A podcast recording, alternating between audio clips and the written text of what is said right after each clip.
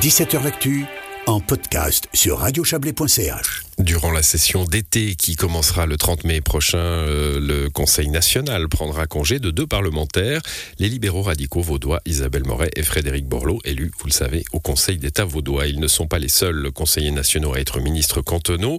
Qu'est-ce qui les pousse à aller gouverner dans leur canton? Leur expérience bernoise en fait-elle de meilleurs conseillers d'État? C'est le dossier de notre correspondant parlementaire Serge Jubin.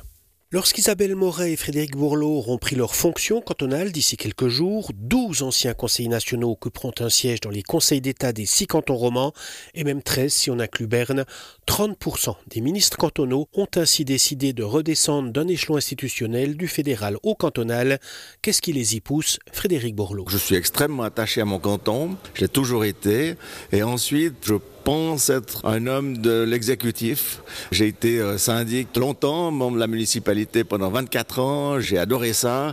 C'est vrai que après 6 euh, ans à Berne, mais voilà, il y a cette opportunité. Tous les cantons romans ont des conseillers d'État ex-conseillers nationaux, sauf le Jura.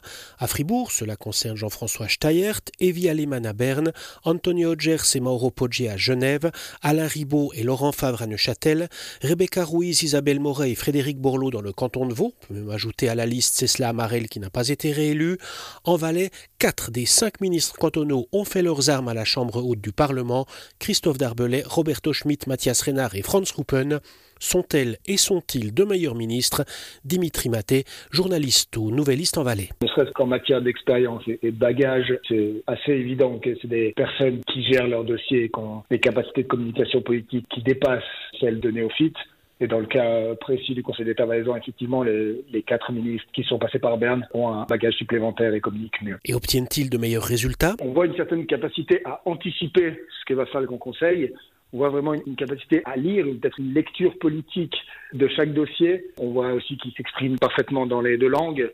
C'est des gens qui se laissent rarement surprendre par l'intervention d'un député ou d'une députée c'est des gens qui savent où ils veulent aller et ils savent comment le présenter au plénum. À Neuchâtel, où deux des cinq conseillers d'État sont d'anciens conseillers nationaux PLR, l'analyse du Conseil d'État socialiste Laurent Courte est moins enthousiaste. Ça peut faire une différence. Ça dépend évidemment de la nature des dossiers qu'on doit embrasser, des dossiers qui sont très liés avec la politique fédérale.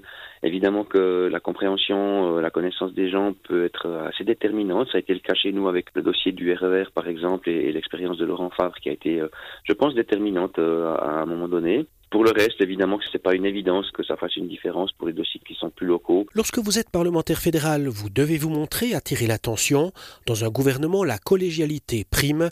Les ex-parlementaires ont-ils su faire le pas? Dimitri Maté. Ça semble fonctionner de l'extérieur, mais aussi euh, au Parlement. On voit euh, une équipe soudée. On voit peut-être un Frédéric Favre qui, lui, n'a pas été à Berne parfois un peu en retrait mais entre les quatre autres, c'est très collégial. Au final, un ou une ancienne parlementaire fédérale est-elle ou est-il un meilleur ministre cantonal? Le dernier mot à Laurent Courte. Non, je ne le dirais pas. Après, on touche à des questions de personnalité, de tempérament, d'engagement, de compréhension de la vie politique. En venant du Parlement fédéral, c'est un bon bagage, mais ça ne fait pas l'entier de la personnalité d'un ministre.